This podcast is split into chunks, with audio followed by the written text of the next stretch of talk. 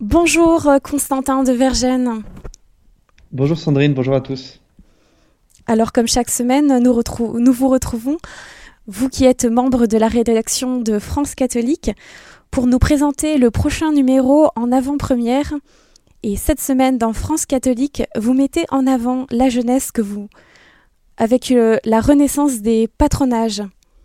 Oui, exactement, avec euh, l'initiative du Tour de France des patronages de Geoffrey Laurent, qui je crois est, familier euh, des auditeurs de Radio Maria. Euh, Geoffrey Laurent qui est parti, voilà, qui est parti avec sa femme Karine et leurs deux enfants aux quatre coins de l'Hexagone, dans les paroisses françaises dotées d'un patronage pour leur porter notamment les reliques de Don Bosco, qui est le, saint patron des éducateurs et qui était un, un saint, des, saint éducateur lui-même.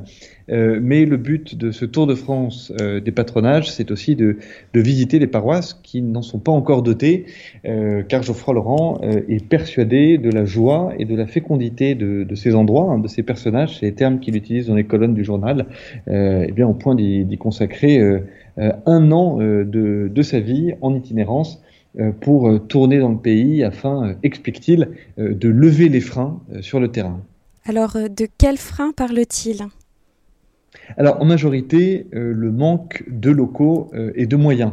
Euh, mais il n'y a pas que des freins matériels, il y a aussi l'inertie de la part de, certains curés qui ne se projettent qu'à 5 ou 10 ans, euh, alors qu'un patronage euh, se projette sur, euh, sur 30 ans. Alors, bien sûr, quand Geoffrey Laurent parle de, de l'inertie de, de, certains curés, ce n'est pas un, un reproche qu'il leur fait, puisque c'est davantage l'organisation plus globale qui rend complexe la création de ces nouveaux patronages. Nous avions fait il y a un an environ un, un numéro de, France catholique sur cette question du, difficile enracinement de facto des curés, puisqu'ils sont appelés généralement à quitter leur paroisse au bout de, quelques années. Pourtant, ces, freins que nous avons euh, évoqués, hein, s'ils existent, n'empêchent pas les, patronages de, germer euh, en France à l'heure actuelle. Euh, ils sont aujourd'hui plus de 150 et il y en a beaucoup d'autres en gestation. néanmoins, pour savoir si 150 patronages à l'heure actuelle, c'est un, beau chiffre, eh bien, il faut le, comparer à l'âge d'or des patronages. Et, là, la, la, comparaison est assez rude puisque à la fin des années 60, on comptait près de 15 000 patronages en France. Alors comment expliquer cette quasi-disparition?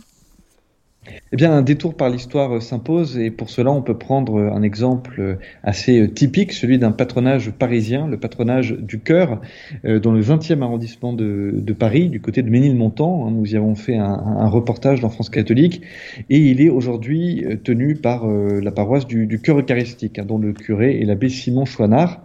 le patronage, d'un point de vue historique, il est fondé au début des années 30 et il connaît un tel succès qu'une chapelle, qui est aujourd'hui euh, l'église paroissiale, euh, est érigée. Et le curé, euh, qui reste en poste pendant 30 ans, hein, qui meurt en 1968, achète des terrains autour de, de Ménilmontant pour accueillir de, plus en plus de jeunes. C'est vraiment le signe d'un grand dynamisme du lieu.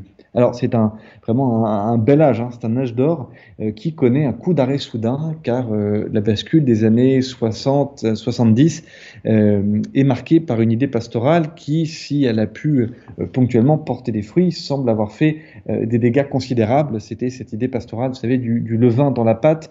Il fallait absolument quitter les structures catholiques et s'enfuir au point parfois de cacher sa, foi chrétienne. eh bien, si on juge un, arbre à ses fruits, hein, on peut se poser la question, quelle conclusion tirer euh, quand on voit que de 15 000 patronages, eh bien, nous sommes passés à 150 patronages aujourd'hui. Alors, comment expliquer que la formule reparte? Eh bien, selon Geoffrey Laurent, le caté, hein, le, catéchisme euh, paroissial s'estompe euh, peu à peu, ou plutôt il n'est souvent plus qu'un modèle pour les familles déjà pratiquantes et qu'il compte un peu plus difficilement les, familles non catéchisées. Hein. on, sait que que l'un des, euh, l'un des enjeux, l'une des, missions hein, des curés de, France, c'est toujours d'aller presque faire du porte-à-porte pour essayer euh, d'attirer les, jeunes euh, éloignés de la foi catholique au, au caté. Alors, le patronage fait, figure d'une autre solution. Hein. Ce n'est pas une solution miracle, mais le patronage répond à des besoins concrets des familles. D'abord, c'est un système de garde idéal, puisque beaucoup de patronages sont ouverts avant et après l'école, sont ouverts le mercredi, pendant les vacances.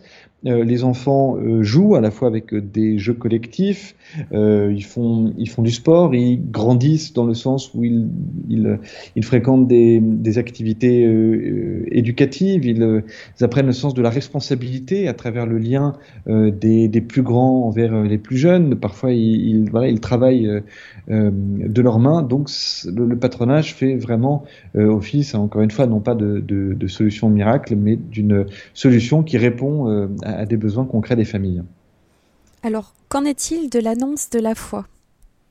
Alors cela dépend des lieux, euh, évidemment. Pour certains, euh, l'annonce de la foi dans les patronages passe par une prière au moment du goûter. Pour d'autres, eh bien c'est la, découverte de la, vie de saint. Dans le, dans le, reportage que nous avons fait dans le patronage, du cœur, eh bien la, semaine d'activité, euh, le, titre de la semaine d'activité, c'était les aventures de Théo et le Théo en question, c'était Saint Théophane Venard, par exemple, voilà, qui était martyr au Tonkin, qui a évangélisé l'actuel l'actuel Vietnam. Donc c'est un, moyen de faire découvrir cette histoire chrétienne euh, aux enfants.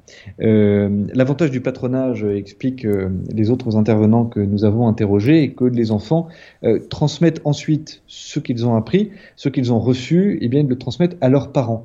Et cela peut provoquer chez, certaines familles des demandes de, baptême ou même des mariages. Alors une précision aussi apportée par euh, Geoffrey Laurent dans les colonnes du journal, euh, le patronage que l'on associe bien souvent au milieu populaire doit euh, aussi pouvoir bénéficier au milieu plus aisé car un enfant aurait beau bénéficier hors patronage d'un système de garde ou d'aide aux devoirs, il peut être tout aussi démuni quant aux possibilités de rencontrer le Christ. Alors vous en profitez pour dresser une galerie de portraits de saints éducateurs. Oui, c'est un tour d'horizon euh, proposé par euh, Anne Bernet. L'Église, rappelle-t-elle, euh, s'est toujours souciée de l'éducation des enfants en les scolarisant, en les catéchisant.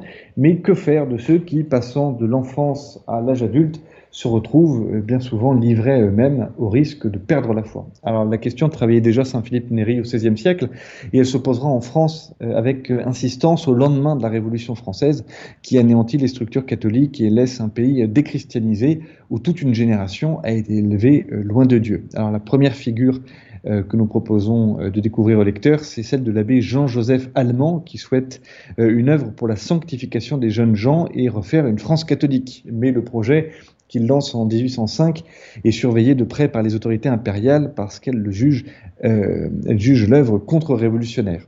L'œuvre de l'abbé allemand avait une, une limite, euh, mais qu'il reconnaissait sans doute lui-même, euh, c'est qu'il avait choisi euh, faute de moyens, hein, de, choisir aux jeunes gens à qui s'adresser, et il avait choisi de s'adresser aux jeunes gens euh, de la petite bourgeoisie. Euh, et c'est en dressant ce constat que cette fois-ci un, grand bourgeois marseillais, bien connu des habitants de la cité phocéenne, l'abbé Timon David, eh bien, prend conscience de la misère du, prolétariat, d'autant plus qu'il avait été ordonné en 1848, qui était l'année de la, de la Révolution. De de, 1848, évidemment. Alors, euh, l'abbé Timon David euh, décide euh, d'œuvrer à la sanctification des, ouvriers et il faut noter qu'il est inspiré par le père euh, allemand hein, dont nous venons de, parler, le père allemand qui le connaît, qui le soutient. Et cette œuvre de Timon David, eh bien, qui sera connue par la suite comme étant l'œuvre du Sacré-Cœur, est soutenue par son évêque, célèbre évêque marseillais, Monseigneur Mazneau. Alors le Marseillais, hein, euh, Timon David, va, pousser euh, d'autres prêtres euh, à l'imiter, comme par exemple Jean-Léon Le Prévost, l'abbé Le Prévost qui fonde l'œuvre des orphelins à Paris, et il est celui, qui donne naissance au premier patronage vraiment tel que nous les connaissons aujourd'hui, et lui-même inspirera Jean-Émile Anizan, qui est fondateur des Fils de la Charité, qui lui va étendre le mouvement des patronages euh, aux filles au lendemain de la guerre de, de 14. Et c'est au fils de la charité qu'entre euh, Gaston Courtois, l'abbé Gaston Courtois, qui est la grande figure qui conclut cette fresque historique, l'abbé Courtois qui était le, fondateur des Cœurs Vaillants et de la série des, des bandes dessinées chrétiennes Belles Histoires, Belle Vie. ce qui est très très beau dans cette galerie de portraits des éducateurs, c'est de voir qu'il y a un, lien qui les relie tous et qu'entre l'abbé allemand et l'abbé Courtois, c'est quasiment, on va dire, une, une, généalogie du patronage en, ligne directe euh, qui, se, qui se déroule euh, sous nos yeux et, à travers l'histoire. Alors en cette veille du 11 novembre, vous revenez sur la figure de Saint Martin.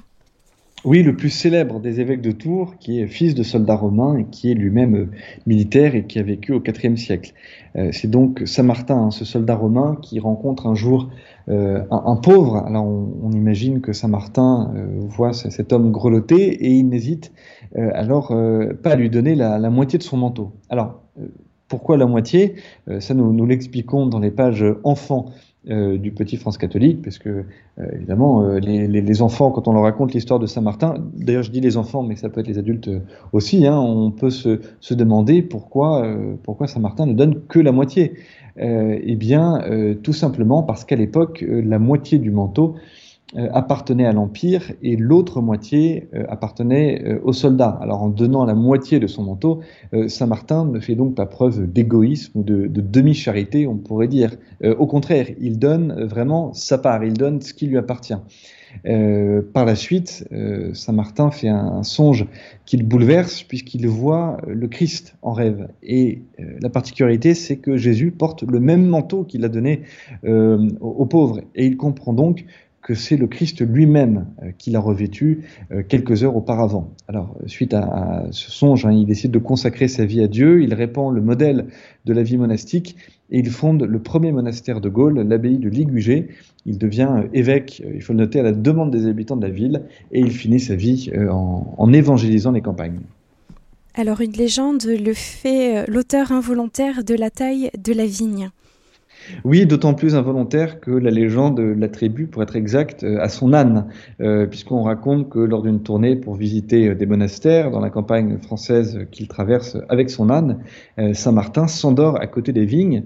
et là, évidemment, profitant de, voir son, son, maître assoupi, l'âne décide de s'en aller brouter ce qu'il trouve aux alentours, les vignes aux alentours, et euh, à son réveil, euh, catastrophe pour Saint-Martin, il découvre ce que euh, ce qu'a fait son âne et donc il va eh bien s'excuser très rapidement auprès des auprès des moines à qui appartenaient les vignes. mais surprise, quelques mois après, ces mêmes moines découvrent que de belles grappes ont remplacé les, petits raisins habituels qui poussaient sur ces vignes fatiguées. Et c'est de là, selon la légende, hein, que viendrait l'habitude de tailler les vignes en hiver. Comme chaque semaine, France catholique continue son tour de France mariale. Cette semaine, le Gard. Notre-Dame de Primecombe.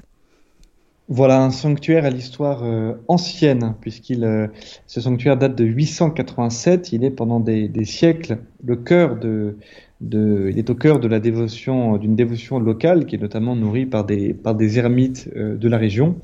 Euh, pendant euh, neuf siècles, ce sanctuaire va se, cette dévotion va se, va se développer euh, jusqu'au euh, soubresaut de la, de la, Révolution, lorsque l'Église est réquisitionnée et devient un, un bien national.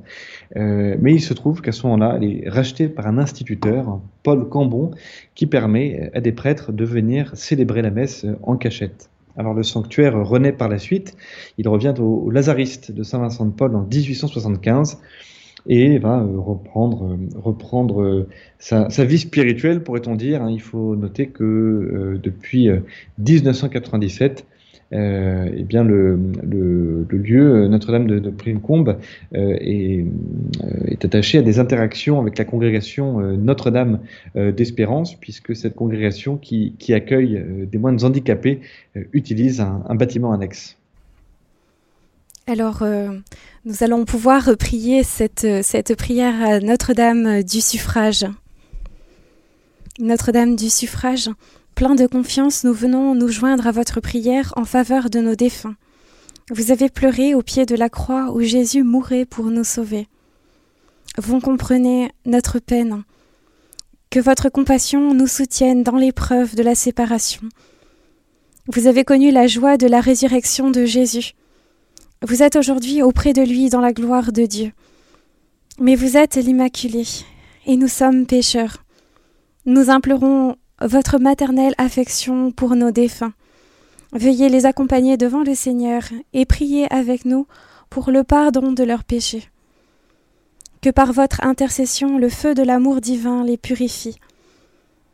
Que leur soient accordées les grâces du sacrifice de votre Fils qu'ils puissent ainsi entrer dans le lieu de rafraîchissement, de lumière et de paix. Notre-Dame du suffrage, accueillez dans votre tendresse notre prière filiale. Unis à vous, avec nos défunts, nous chanterons pour l'éternité l'hymne céleste de louange à la gloire du Père, du Fils et de l'Esprit Saint. Amen. Merci Constantin de Vergène. Je vous rappelle aux auditeurs que vous pouvez retrouver France Catholique sur le site internet du journal france-catholique.fr. Merci beaucoup Sandrine, à la semaine prochaine. À la semaine prochaine, merci. Chers auditeurs et auditrices de Radio Maria, nous étions dans la revue commentée de France Catholique avec Constantin de Vergène. Si vous souhaitez réécouter cette émission, n'hésitez pas à le faire sur notre site en podcast sur le www.radiomaria.fr.